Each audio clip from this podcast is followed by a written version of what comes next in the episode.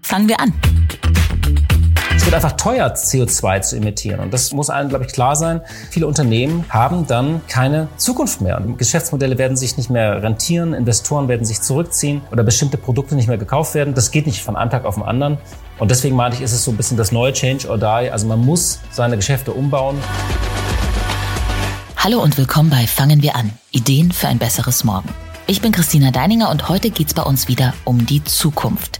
In den Augen einiger wird sich vor allem unser gesamtes Wirtschaftssystem, unsere Industrie und der Markt in den nächsten Jahren grundlegend verändern. Und viele haben noch nicht auf dem Schirm, was der Grund für diese gravierenden Veränderungen ist. Es geht um die Klimakrise, die unser aller Leben komplett auf den Kopf stellen wird, im negativen, aber eben auch im positiven Sinne. Denn die Klimakrise bringt auch neue Ideen, Lösungen und Innovationen hervor. Wir sind mittendrin in einer grünen Revolution. Das sagt mein heutiger Experte, Horst von Butler. Der Journalist und Finanzexperte ist Chefredakteur der Zeitschrift Kapital und er beleuchtet den globalen Markt und seine Entwicklungen unter anderem im Podcast Die Stunde Null. 2019 war er Wirtschaftsjournalist des Jahres und er hat jetzt ein Buch mit dem Titel Das grüne Jahrzehnt veröffentlicht. Darin beschreibt er die spannenden Entwicklungen in Wirtschaft, Politik und Industrie, vor allem in deutschen Unternehmen, auf dem Weg in eine klimaneutrale und innovative Zukunft. Ob wir den Sprung ins neue Zeitalter wirklich bis 2030 schaffen und wie weit wir vielleicht schon sind, darüber spreche ich jetzt mit Horst von Butler. Herzlich willkommen bei Fangen wir an.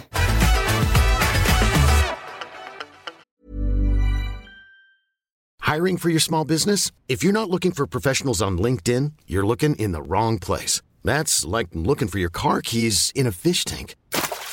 LinkedIn helps you hire professionals you can't find anywhere else, even those who aren't actively searching for a new job but might be open to the perfect role. In a given month, over 70% of LinkedIn users don't even visit other leading job sites. So start looking in the right place. With LinkedIn, you can hire professionals like a professional. Post your free job on linkedin.com slash achieve today.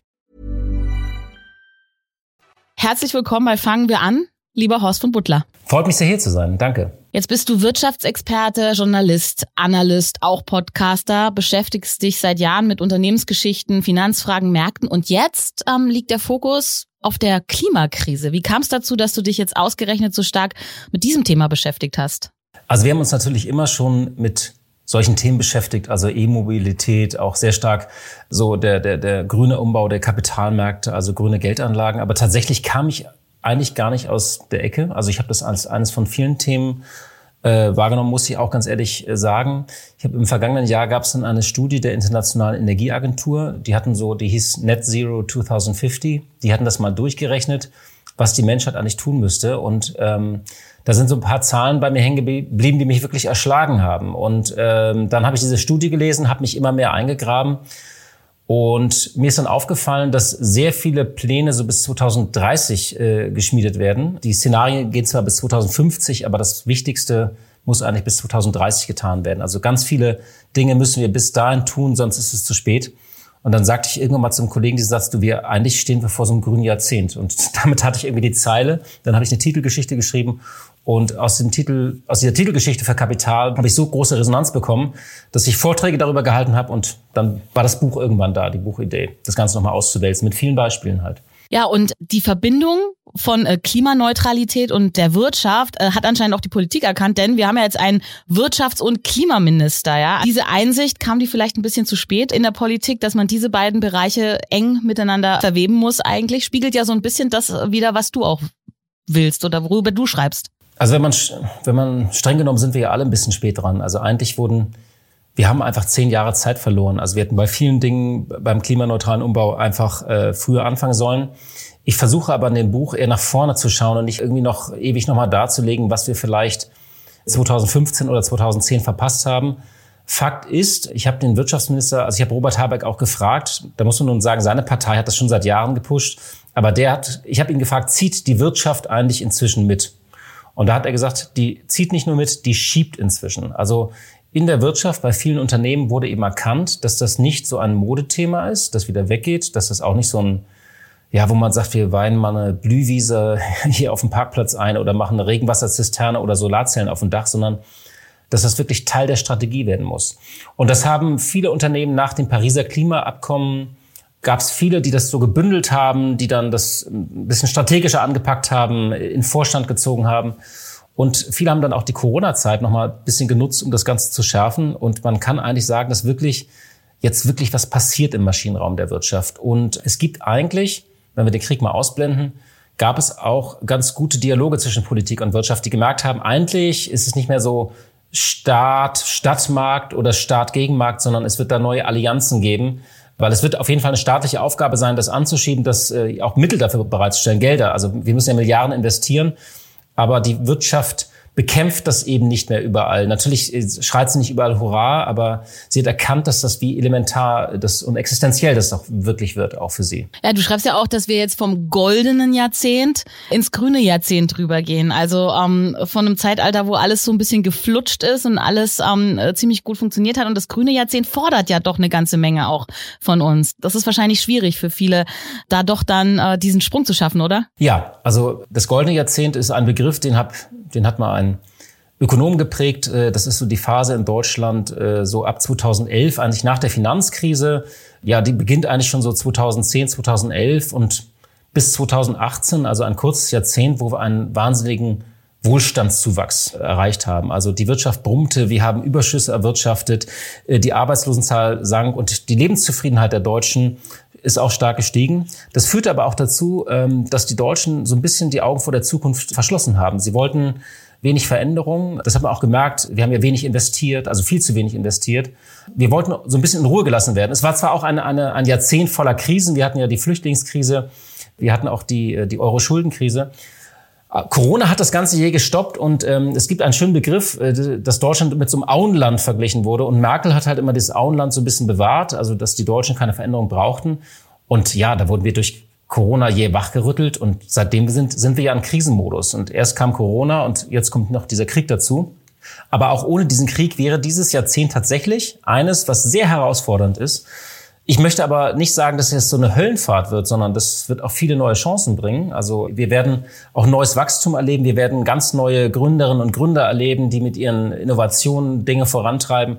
Also ich möchte auch so ein bisschen Lust auf Zukunft machen mit diesem Buch. Genau. Und da muss man manchmal den Krieg auch ausblenden, weil der Krieg ist natürlich furchtbar. Und das, der torpediert jetzt auch vieles, der zerstört auch vieles. Aber ähm, der, der große Trend des Klimawandels, der geht ja weiter. Ja, der geht weiter. Die Krise bietet ja auch Chancen. So krass das klingt jetzt gerade im Hinblick auf den Krieg, ne? Aber in Sachen Corona haben wir es ja gesehen, ähm, was es für einen Riesenpush plötzlich gab in Sachen Digitalisierung. Also ähm, Faxgeräte wurden endgültig abgeschafft, nicht überall leider. Und auch an der Schule meiner Kinder gibt's jetzt auch E-Books in allen Klassen zur Verfügung. Also die Krise ja, wir müssen wahrscheinlich sowieso in jeder Lebenslage ist es besser, äh, das auch als Chance zu begreifen, oder? Also, das ist ja ein geflügeltes Wort, die Krise als Chance. Also, da muss man eine große Fußnote oder ein großes Sternchen dran machen. Ich, man muss schon sehr lange suchen, glaube ich, in diesem Krieg auch eine Chance äh, zu sehen. Ähm, ich weiß, wie das gemeint ist, weil, also erstmal, dieser Krieg ist in jeder Hinsicht furchtbar. Krieg ist immer furchtbar, aber dieser Krieg hat halt auch ein, sendet Schockwellen durch unsere Energieversorgung, die wir eigentlich gezielt umbauen wollten, jetzt bis 2030. Und Deutschland hatte auch diesen Plan. Die Ampel hatte ja diesen Koalitionsvertrag, über den mal stand, mehr Fortschritt wagen. Und eigentlich hatten wir das alles endlich mal durchdekliniert und ausbuchstabiert und wollten die Zukunft anpacken. Und jetzt ist dieser Krieg dazwischen gekommen und das ist erstmal eine Katastrophe. Kurzfristig führt er erstmal zu paradoxen, auch widersprüchlichen oder also oder katastrophalen Entscheidungen. Wir müssen jetzt Kohlekraftwerke wieder hochfahren. Vieles können wir nicht anpacken, weil die Zeit dafür fehlt. Ich meine, wir müssen jetzt 100 Milliarden für Waffen statt für Wasserstoff ausgeben. Gleichzeitig befeuert er natürlich unsere Entschlossenheit, äh, dass wir merken, wir müssen nicht nur unabhängig von fossilen Brennstoffen werden, sondern wir müssen auch unabhängig von Russland werden. Das, Problem, das spezielle deutsche Problem ist, dass unsere Brückentechnologie bis 2030 sollte Gas sein. Und das war russisches Gas. Wir wollten ja, das weiß kaum einer, sogar 40 bis 50 kleine Gaskraftwerke noch bauen in diesem Land. Die sollten dann als Puffer dienen, äh, wenn halt mal die Sonne nicht scheint und der Wind nicht weht. Und diese Brücke, diese Brückentechnologie, diese Brücke ist zusammengebrochen. Das ist, das ist halt das Problem. Aber es befeuert trotzdem unsere Entschlossenheit und dieser Umbau geht weiter. Und wer weiß, vielleicht werden wir in vier bis fünf Jahren sagen, okay, das war ein Schlag auf den Kopf. Der war furchtbar. Wir hatten zwei harte Winter. Aber am Ende hat er uns an, an vielen Dingen auch schneller gemacht, weil die Dringlichkeit dieses Umbaus, die ist natürlich durch den Krieg nochmal zutage getreten. Insofern wird er manches, so furchtbar ist, auch beschleunigen. Ja, und was du ja auch schreibst in deinem Buch, ähm, wir Deutschen brauchen vielleicht mal so einen Tritt in den Hintern öfter mal, weil du hast es ja auch gerade gesagt, es ist ein bisschen schleppend vorangegangen in den letzten Jahren in Sachen ähm, Fortschritt, in Sachen grünes Jahrzehnt. Wir denken immer, wir sind große Vorbilder, aber wenn wir dann äh, ringsrum in unsere Nachbarländer gucken, sind viele ja schon viel, viel weiter in Sachen Klimaschutz. Du schreibst den schönen Satz, wir müssen alle mehr Tesla werden. Was heißt denn das? Ja, ich meine, Tesla hatte ja äh, eine Fabrik hochgezogen äh, vor den Toren Berlins, glaube ich, schneller als so ein deutsches äh, Reihenhaus gebaut werden kann. Wir haben halt einfach ein Problem. Das ist äh, in jeglicher Hinsicht, das ist ein bürokratisches Problem, das berühmte äh, Planungsrecht, was wir halt haben, das will die Regierung ja anpacken, ist aber auch eine Kopfsache. Viele Menschen wollen halt keine Veränderung mehr. Da geht's da geht's nicht nur um das äh, berühmte Windrad. Das gilt auch oft, wenn eine Reihenhaussiedlung gebaut werden soll. Das ist dann erstmal Lärm, das ist Schmutz, das wird irgendwie enger. Und Tesla hat ja etwas gezeigt, dass etwas sehr schnell gehen kann, wenn ein Willen da ist. Und witzigerweise, wir bauen jetzt ja da diese Flüssiggasterminals oben im Norden.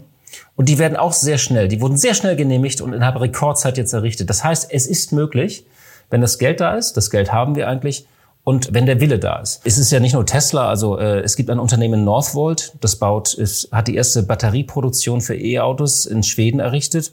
Die wollen jetzt in Heide ja ein zweites Werk bauen. Und die machen das, es ist ein Unternehmen, das gab es vor sechs Jahren nicht mehr. Das heißt, ich wollte, ich sage mal, es ist möglich, schnell Dinge zu machen und nicht ohnmächtig davor zu stehen und zu sagen, das klappt ja eh nicht. Also kriegen wir ja eh nicht hin. Sondern ich werbe dafür, es zu versuchen. Ob wir das hinkriegen, liegt halt auch in unserer Hand. Und ich habe viele fantastische Gründerinnen und Gründer getroffen, die genau an solchen Technologien forschen und zu sagen, dass es halt geht. Über die wollen wir gleich noch reden. Ein alteingesessenes Unternehmen wollte ich noch ansprechen in dem Zusammenhang, nämlich die Deutsche Bahn. Die hat ja vor kurzem jetzt auch angekündigt, dass sie bis 2030, ich glaube, 19 Milliarden in eine neue Flotte investieren wird, in super Hochgeschwindigkeitszüge. Was sagst du denn dazu? Bis 2030 ist das der richtige Schritt oder ist das jetzt schon wieder zu groß gedacht manchmal? Also es kam mir so ein bisschen wie so ein Schnellschuss vor. Ich stecke da jetzt nicht genau drin, aber die, die Deutsche Bahn, die tauscht ja immer wieder ganze Generationen von Zügen aus. Ähm, insofern äh, vermute ich, das ist etwas, was sie auch ohne ohne den Klimaumbau gemacht äh, haben sollen. Die, die Deutsche Bahn hat halt ein Problem, ist ja immer so ein bisschen auch Sinnbild für die deutschen Probleme. Jeder kennt das ja im Moment, diese Verspätung. Das liegt halt aber daran, dass sie gerade im Moment sehr viel halt an ihrem Streckennetz rumbaut und das führt halt zu Verspätungen. Wichtig ist, glaube ich, dass die Bahn, und das muss uns klar werden, die soll schon eine Schlüsselrolle spielen. Also ich glaube, ich glaube, wir müssen die Verbindung zwischen den Städten noch so ausbauen in Deutschland, dass wir wirklich dann weniger fliegen. Ich wohne in Berlin. Man muss sagen, äh, Berlin-München und Berlin-Frankfurt gibt es inzwischen gute Alternativen. Aber so Ost-West, da muss noch einiges getan werden. Und ähm, ich habe mal die Bahn gefragt, sag mal, warum geht es nicht schneller? Gegen neue Schienen hat doch keiner was. Und da haben sie gesagt, doch, doch, auch gegen neue Schienen wird geklagt. Also auch da, es dauert halt, ich meine, wir leben halt in einem Land, da muss man ein Jahr lang den Vogelzug dokumentieren, wenn man zum Beispiel irgendwie ein Windrad oder so errichtet. Das ist immer alles auch richtig. Das mhm. wollte ja mal jemand. Das wollten wir ja auch. Bloß es behindert uns manchmal bei anderen Dingen. Und das muss uns einfach nur klar werden, diese, diese Güter immer wieder abzuwägen. Ja, und da ist uns eben die Privatwirtschaft oder die jungen Startups, die da ähm, schneller nach vorne gehen können. Aber du ähm, schreibst ja auch über richtig viele alteingesessene Großunternehmen. Ähm, sehr, sehr spannend. Du hast es vorhin schon kurz erwähnt. Wasserstoff als Energiequelle, vor allem der grüne Wasserstoff. Kannst du mal kurz erklären, weil es auch in deinem Buch einen großen Raum einnimmt, was grün eigentlich bedeutet? Denn ich wusste zum Beispiel nicht, es gibt noch grauen, blauen, roten Wasserstoff. Warum ist dieser grüne Wasserstoff so wichtig? Also Wasserstoff gilt erstmal als, als ein, einer der Energieträger der Zukunft. Ähm, man kann ihn halt in, bei vielen Verfahren nutzen in der Stahlindustrie, in der Zementindustrie, in der Chemieindustrie und gleichzeitig ist es ein guter Energiespeicher. Also wir müssen ja auch viel Energie speichern.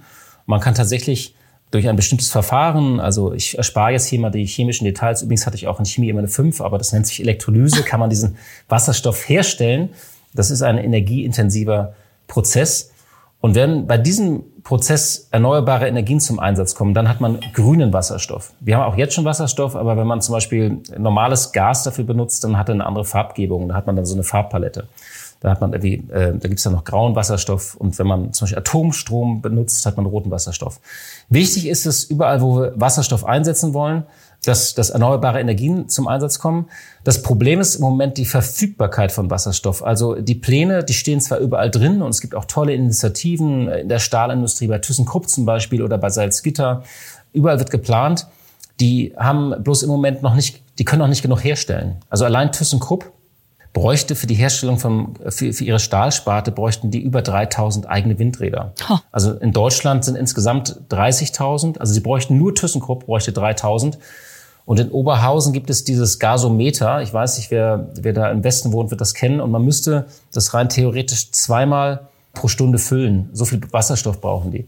Das heißt, man muss es in großen Leitungen ins Ruhrgebiet transportieren. Man kann es auch, äh, zum Beispiel, man kann es auch importieren. Das läuft dann so unter diesem Stichwort die Sonne in die Welt exportieren zum, aus, aus sonnenreichen Ländern. Das ist alles möglich. Da läuft auch was. Es ist technisch lösbar. Ich wollte nur sagen, dieser Wasserstoff wird in vielen Verfahren eine, eine zentrale Rolle spielen.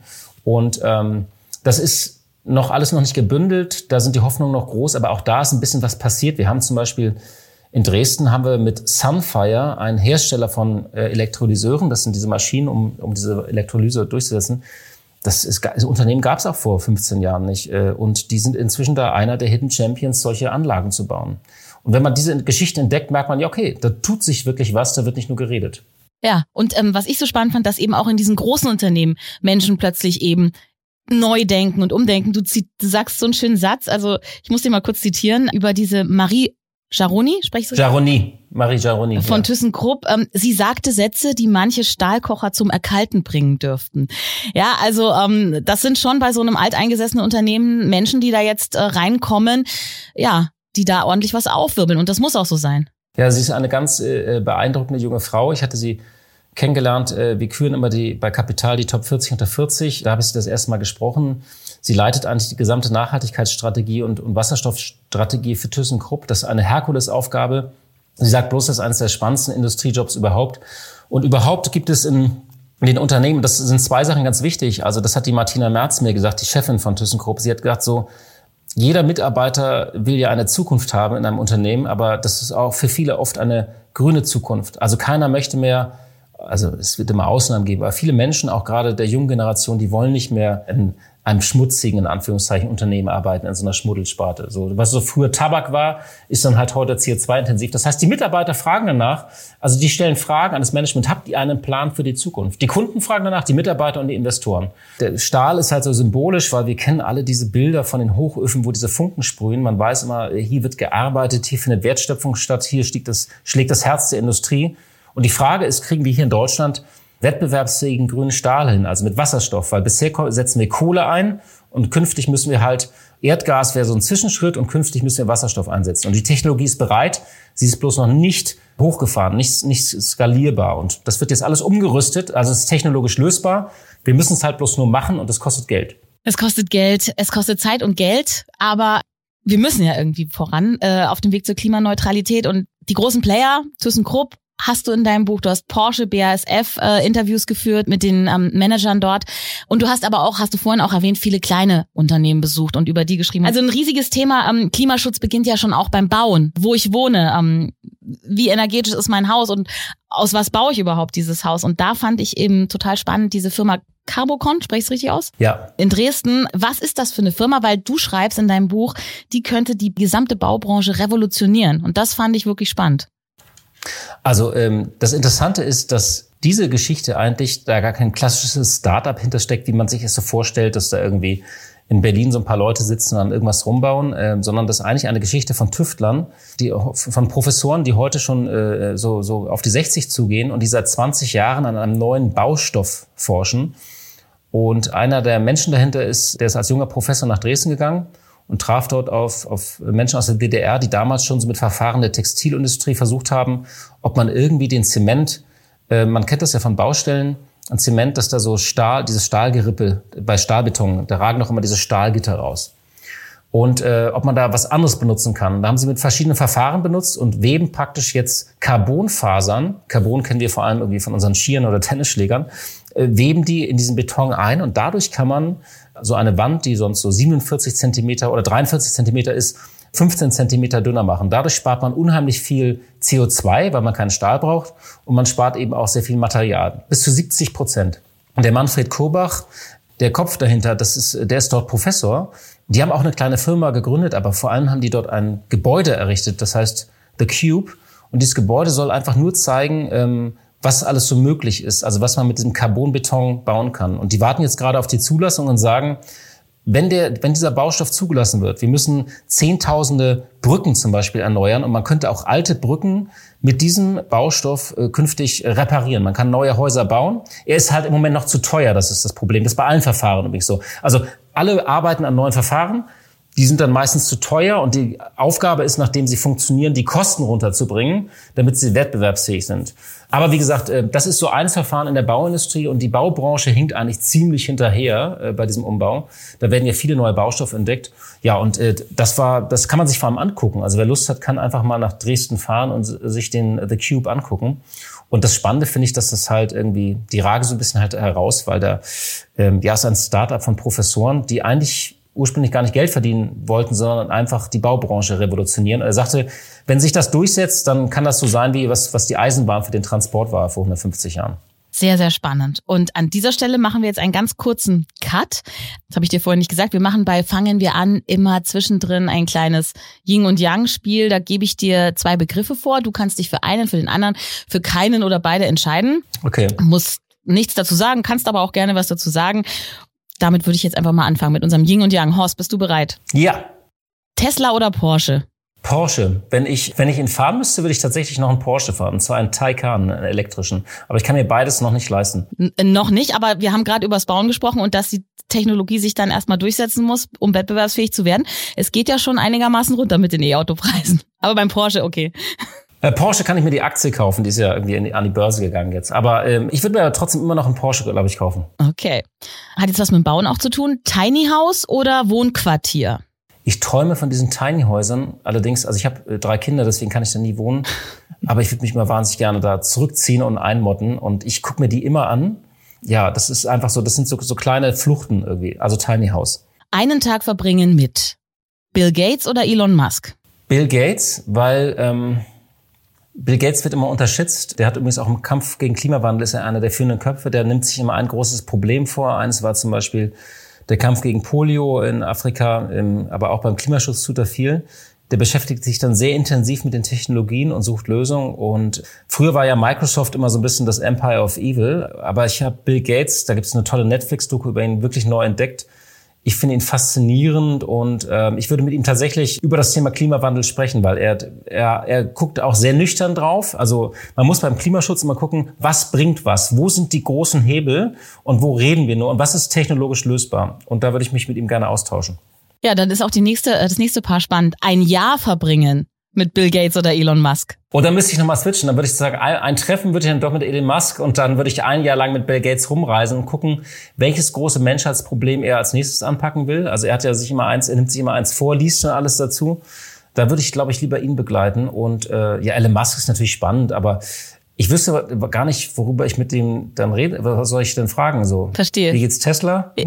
Keine Ahnung. Ja, ich glaube, ich würde es genauso machen. Und jetzt du als Wirtschaftsexperte in der Krise investieren oder in der Krise lieber ausharren?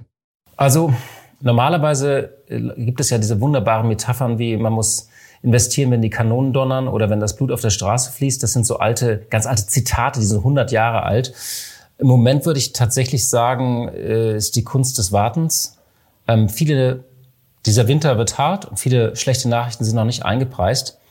Und deswegen würde ich allen sagen, wenn ihr gerade einen Sparplan habt, weiterlaufen lassen. Wenn ihr Geld habt, äh, wenn ihr genug Cash habt, auch vielleicht sogar verdoppeln, aber nicht groß reingehen, sondern vielleicht noch abwarten nach diesem Winter und dann ja genug Geld haben, um nächstes Jahr zu investieren.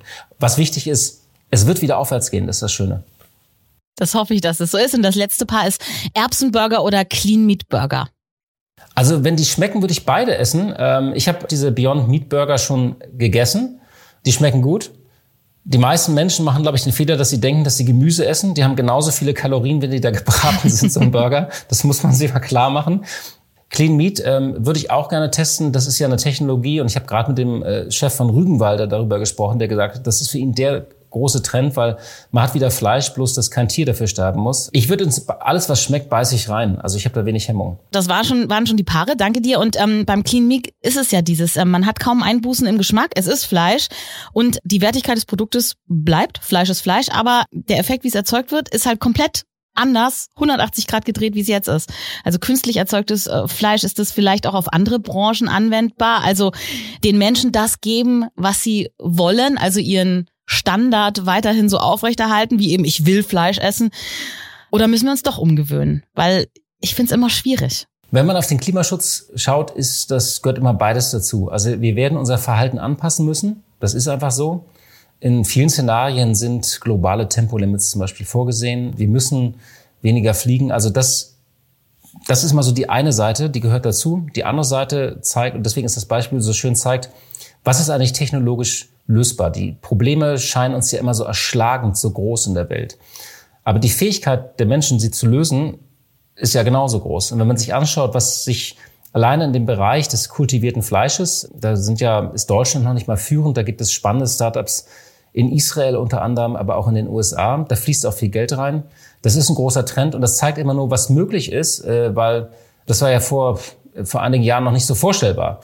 Und das zeigt uns doch nur, vielleicht werden wir 2030 noch Ideen haben, die uns jetzt noch nicht mal, ähm, also wir werden Lösungen haben, die wir noch nicht mal wissen, von denen wir nicht mehr ahnen. Und das ist das Schöne, sie werden kommen. Und die Menschen werden das erfinden. So wie wir dieses Gespräch halt jetzt gerade über Zoom führen und ein Podcast und ganz viele können das hören. Das ist halt, weil es in den letzten zehn Jahren die Smartphone erfunden wurde, weil Spotify erfunden wurde, weil Streaming erfunden wurde und weil Zoom erfunden wurde. Und das macht mir immer wieder Hoffnung.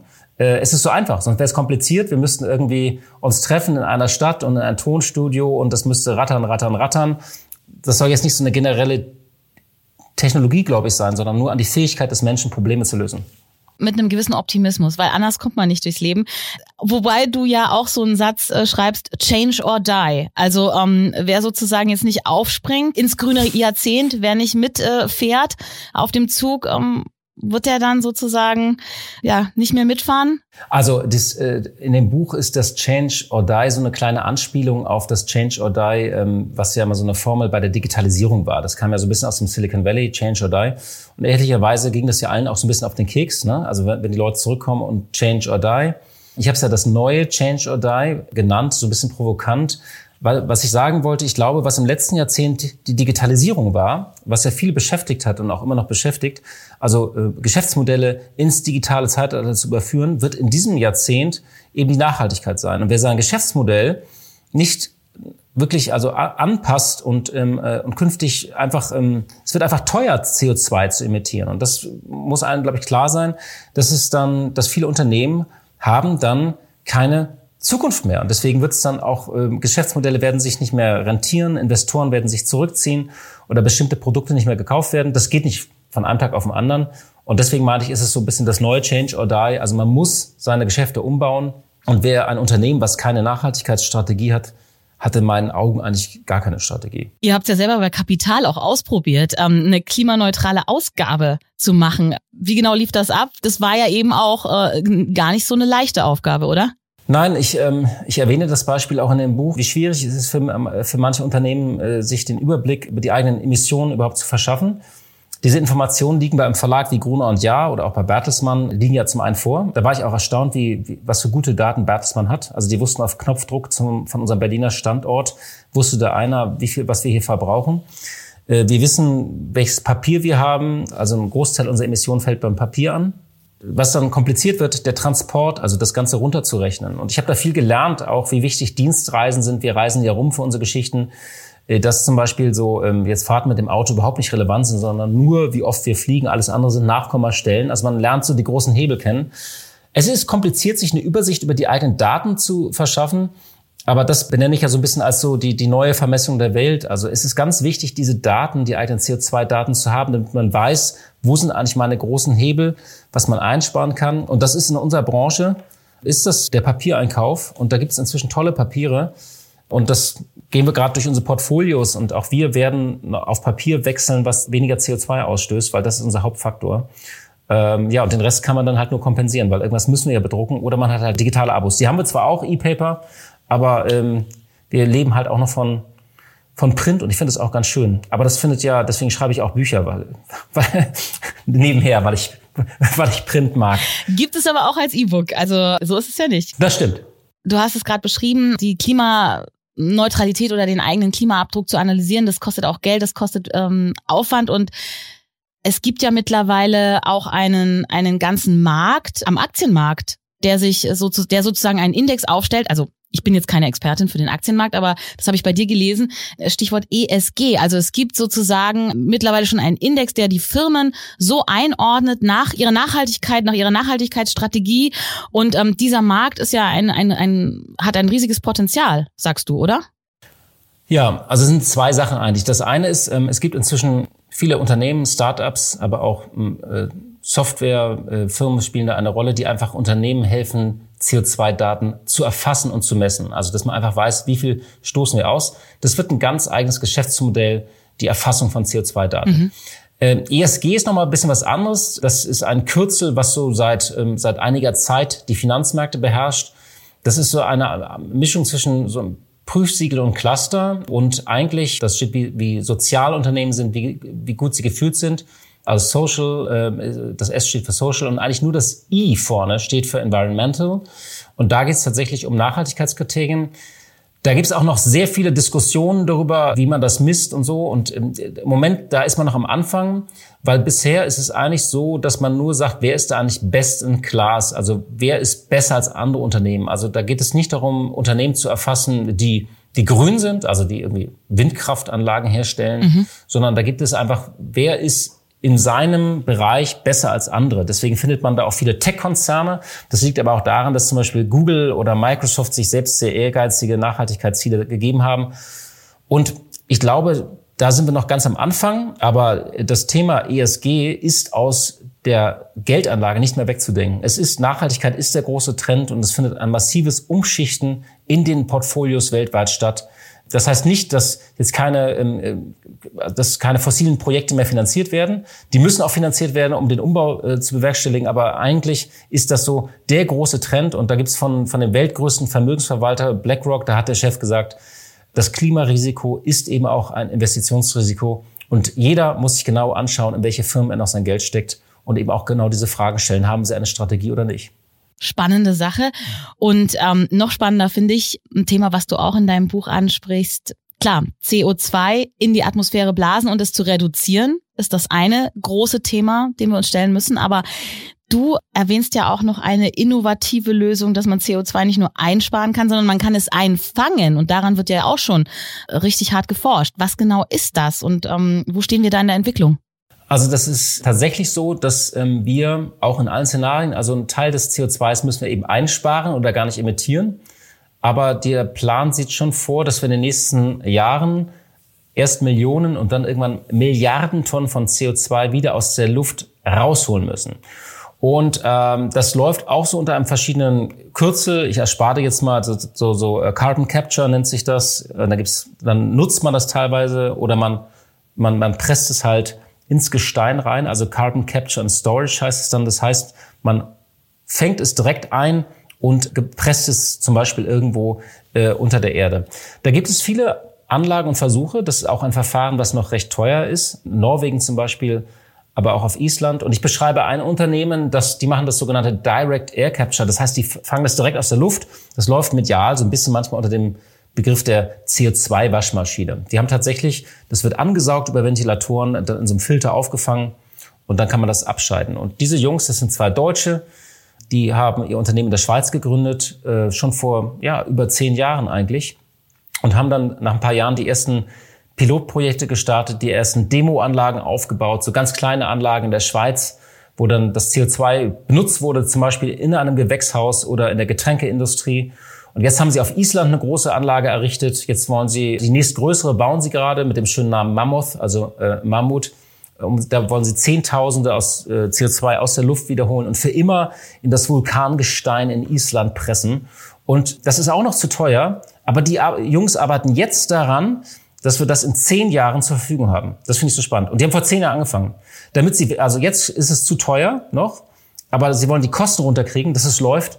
Aber die denken jetzt schon an 2030 und sagen, dann müssen wir so gut sein, dass wir das so industriell produzieren können, dass wir dann 2050 Milliarden Tonnen aus der Luft holen. So, jetzt alle Hörerinnen und Hörer, die denken, cool, da muss ich mich nicht ändern. äh, äh, also, das ist die Good News. Es gibt diese Technologie. The Bad News ist, ähm, wir müssen trotzdem diesen Verzicht machen. Also, es ist komplementär. Es das heißt nicht, dass wir sagen, geil, wir leben so weiter, wie wir wollen, ähm, sondern das ist ein Verfahren, was funktionieren muss und was die Menschheit machen muss. Wir müssen halt also viel wieder einfangen. Und wir müssen eben nach vorne denken und auch längere Zeit nach vorne denken. Das sagst du ja auch, ähm, das ist auch was, was die Politik jetzt lernen muss oder lernen musste, dass du nicht mehr in Legislaturperioden denken kannst, ähm, sondern du musst eben wirklich 10, 20, 30, vielleicht 50 Jahre in die Zukunft denken. Du sagst ja auch, die Politik ähm, hat da jetzt auch eine große Aufgabe.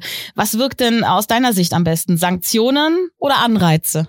Also ich glaube, Sanktionen äh, ist, hat ja so ein bisschen Beigeschmack, seitdem wir diesen Krieg haben. Ich glaube, es ist so ein Mix zwischen, also Anreiz finde ich immer gut. Also das läuft in Amerika unter diesem Begriff der Nudges. Kennt man so, wenn man fragt, was ist Nudges? Das ist, man stellt bei der Kantine am Ende nicht mehr sozusagen den Nachtisch hin an der Kasse, sondern das Obst. Das heißt, man, also, das heißt, man greift dann eher zum Obst und nicht zum Nachtisch, so. Das sind einfach ganz einfache Verfahren. Oder mein liebster Nudge ist ja, ähm, dass man automatisch in Unternehmen das Papier beidseitig bedruckt. Also du hast immer, es wird auch das, und du musst es halt äh, ändern, um es wieder zurückzumachen. Oder hinter jeder E-Mail steht, denken Sie dran, bevor Sie ausdrucken. Das sind ganz kleine Maßnahmen. Es wird aber nicht ohne Regulierung gehen, obwohl ich eigentlich, ich bin ein Freund der Freiheit, aber man sieht, man muss manches eben auch regulieren. Bestes Beispiel übrigens ist die LED-Glühbirne. Also wir erinnern uns noch an die großen Kulturkämpfe, dass unsere liebe Glühbirne verschwunden ist. Und tatsächlich ist es so, es ist sehr gut gelungen in vielen Ländern, äh, die öffentliche Beleuchtung, aber auch die Beleuchtung in Unternehmen auf LED umzustellen, was sehr viel Energie spart. Das kriegt man halt nur über Regulierung hin. Aber das ist auch nicht so schlimm. Ey, wir haben immer Sachen reguliert. Ich bin aufgewachsen mit FCKW. Äh, also das haben wir auch dann. Also das wurde irgendwann verboten oder mit Blei äh, im Benzin das ja. auch noch. Also das passiert. Äh, es wird immer was wegreguliert. Also man muss es nicht so tun, als ob wir das erste Mal irgendwas regulieren, sondern es wird eben also es wird Verbote geben von bestimmten Stoffen, es wird Anreize geben und der Rest sind, glaube ich, dass wir doch irgendwie darauf kommen, dass wir äh, offen sind für neue Technologien, gerade in Deutschland. Wir haben ja immer Angst, äh, das CO2 da in die Luft, in, in den Boden zu verpressen. Das ist in Deutschland verboten im Moment. Verstehe ich nicht, weil wir brauchen solche Technologien für die Zukunft. Also Technologieoffenheit ist so das drin. Wir müssen offen sein für Veränderungen. Klingt schon fast wie eine Vision. Am Ende fragen wir bei Fangen wir an immer unsere ExpertInnen nach einer Vision für die nächsten Jahre. Und eigentlich ist dein Buch ja schon eine Vision. Aber es Ende 2030 wäre jetzt vielleicht meine Frage zum Schluss, was kommt danach? Du zitierst in deinem Buch so schön Ideen aus einem Buch, das auch 2030 heißt. Sind es diese äh, äh, Ideen, die dann kommen oder was ist deine Vision für die Zukunft? Wie sieht die Welt aus? Also 2030 ist ja so ein, ein Turning Point, wo viele Trends, die wir seit Jahren beschrieben haben, äh, zur vollen Wirkung ähm, kommen. Also das, ich nenne mal ein Beispiel, einfach nur Demografie. Also bis dahin werden tatsächlich ähm, werden die, die Länder, die überaltert sind, und Deutschland gehört dazu, da wird, bis dahin werden Millionen Menschen in Rente gegangen sein und die werden auch die Mehrheit stellen. Es gibt andere interessante Trends, ähm, zum Beispiel die Frauen, das sind alles Voraussagen, ne? Frauen werden erstmals mehr Vermögen haben als Männer. Ja, das stand, das stand eben da drin, das fand ich äh, erstaunlich. Dann zwei Sachen, die, die erben, die erben natürlich äh, viel, weil sie ihre Männer überleben, aber sie haben natürlich jetzt auch 15, 20 Jahre Karriere gemacht und eigenes Vermögen angehäuft. Ich glaube, ich, warum ich 2030 ende, weil die meisten Pläne von Unternehmen und äh, Regierungen da enden. Und da, da ist es auch realistisch, das runterzubrechen. Danach wird es sehr vage. Das heißt immer klimaneutral bis 2050, aber das sind, wir wissen nicht, wie die Welt äh, da aussieht. Und bis dahin kann noch so viel äh, geschehen. Deswegen ist das viel Spekulation. Und ich schreibe ja nicht Science-Fiction-Romane, sondern ich habe ein Sachbuch geschrieben. Und ähm, es ist zwar spannend, sich das auszumalen. Und bis dahin, glaube ich, wird sich noch vieles tun. Also auch an, an Erfindungen, von denen, an die wir heute nicht mehr glauben. Ein Beispiel ist zum Beispiel die Kernfusion. Das ist eine Technologie, die ist völlig vergessen. Aber es, wir, es wäre gut, wenn wir da so ein paar Durchbrüche ab 2030 erzielen, weil ähm, es hat eine tolle Energiequelle, hat nicht die Gefahren, hat nicht das Müllproblem, aber ist eben heute auch noch nicht irgendwie erprobt, äh, also dass, dass sie irgendwo anwendbar ist, sondern halt im Laborstatus. Das klingt wirklich sehr, sehr spannend alles und du berichtest von so vielen spannenden Köpfen, von Menschen, die Ideen haben, ja, die genau so irgendwie in die Zukunft denken.